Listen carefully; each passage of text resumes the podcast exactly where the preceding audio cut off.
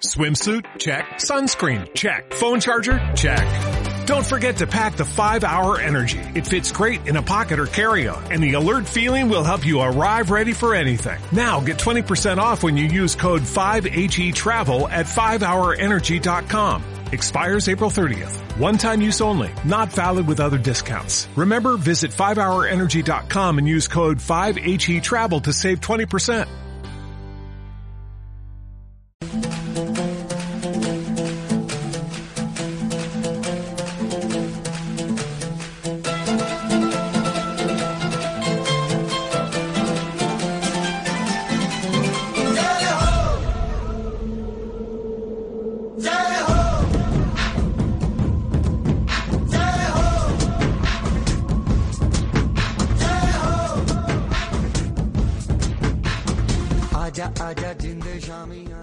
Seguimos de viaje en Piedra de Toque y ahora es el momento de viajar a la montaña desconocida, como siempre a través de las historias de personajes secundarios o historias de personajes históricos que desconocemos todavía, que nos acerca a Piedra de Toque Kiko Betelu.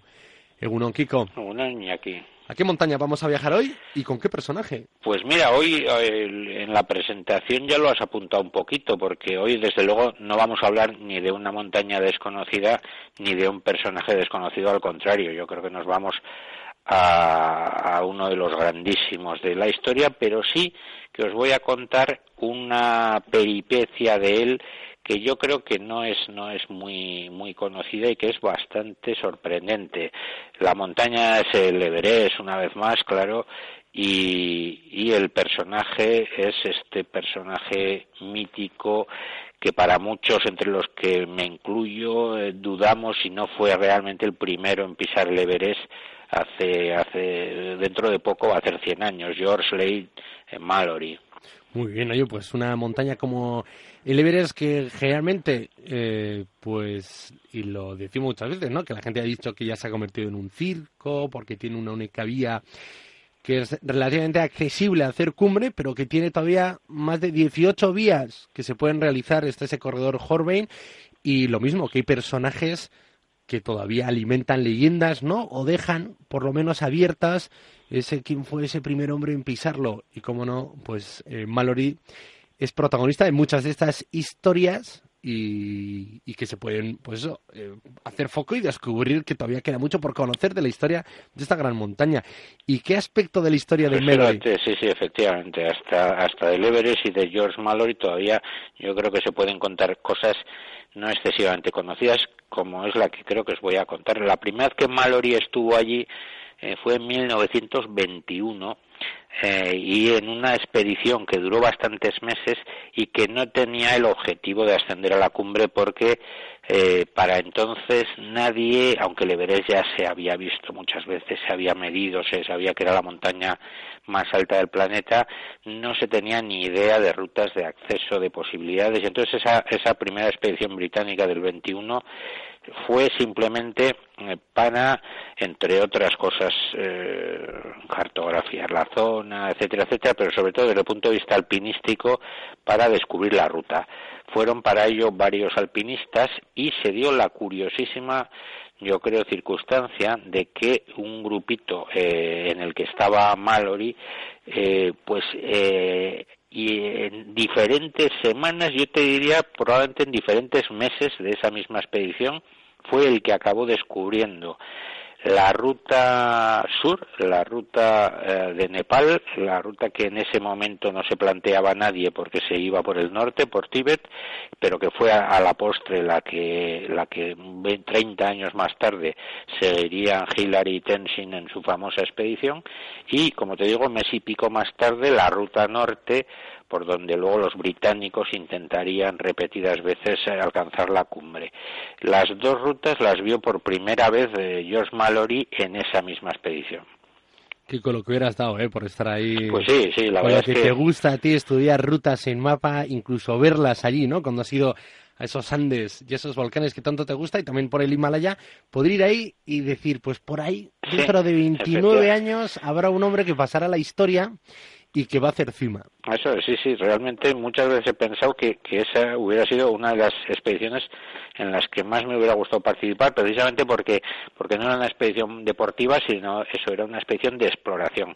De hecho, fíjate, eh, cuando el, Everest por el norte, eh, la entrada, digamos, es bastante franca, es el, es el glaciar de Rombuk, que sale de la cara norte del Everest, que cae a plomo, y, y llegar hasta ella es relativamente sencillo eh, sin embargo, esa cara por la que transcurre, por ejemplo, la vía del corredor Jorben, eh, ahora todavía dificilísima, no te cuento hace un siglo, por supuesto ni se planteaban la posibilidad de subir por ahí, y entonces precisamente a la, a la derecha del corredor Jorben hay un collao de unos 6.000 metros al que accedió Mallory para ver si por ahí se podía pasar, vio que era imposible para aquellos tiempos, pero por primera vez eh, unos ojos, y estoy seguro que es así porque ni siquiera serpas y pastores tibetanos creo que hubieran andado tan arriba, eh, sobre todo en un sitio del que no, no se iba a ningún sitio, por primera vez vio la ruta de la cara sur, de la cara de la cascada de hielo y, por donde y por donde se iba a ir eh, 30 años después. No encontró ningún paso por el norte, que es lo que estaba buscando, y se tuvo que volver hasta fuera de las montañas eh, un poco pensando que por ahí la cosa era imposible. Y, un mes y pico más tarde entró eh, eh, apareció la segunda la segunda expedición o la segunda mitad de expedición que es la que les llevó a ver la ruta norte. Y la última pista que se sabe de ellos con vida en esa tercera y última expedición que realizó y en la que fallecieron. ¿A qué altura fue Kiko? Pues se cree que a 8.600. De hecho, como te decía, un mes y pico más tarde eh, acabaron entrando por otra por otro valle incluso totalmente diferente intuyendo ya que esa esa arista nor, noreste creo que es ahora eh, por la que acabó desapareciendo efectivamente tres años más tarde entraron por otro valle totalmente diferente mucho más alejado y en un collao lejano vieron que habían cometido un pequeño error de cálculo, que estaban muy lejos, pero ya vieron perfectamente la que sería la ruta buena del norte.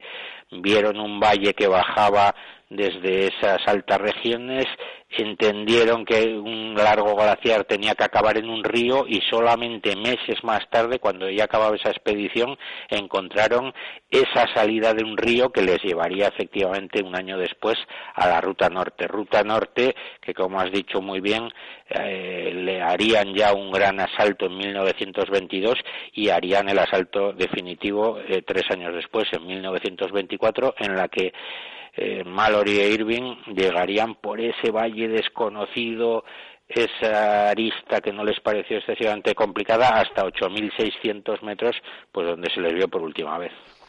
Y luego tuvieron que pasar ¿no? casi 75 años hasta que se encontraron los cuerpos con la ilusión de encontrar ¿no? en esa cámara de fotos en una se ha encontrado el, en realidad se ha encontrado el cuerpo de Mallory eh, se supone, porque era el técnico entre los dos, Mallory el experto en escalada y el líder, y su compañero Andy Irving era, pues digamos que eh, aparte de ser más joven, era el, técnico en el aparato de oxígeno y el que llevaba la cámara de fotos, con lo cual la eh, el cuerpo de, de Irving no ha aparecido, la máquina de fotos con él y yo la verdad es que soy de los románticos que espero que no aparezca nunca y nos, y nos plantee siempre la eterna duda.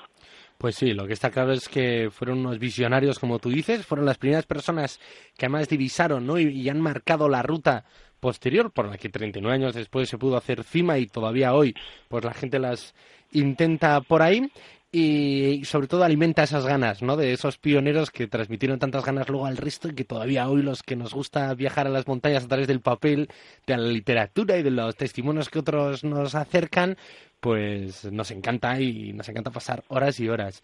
Kiko, es que ricasco por acercarnos este hecho histórico y, y fortalecer todavía más la historia de, este gran personaje y de esta gran montaña que es el Everest, el techo del mundo. Un abrazo, Kiko. Venga, Iñaki, aún.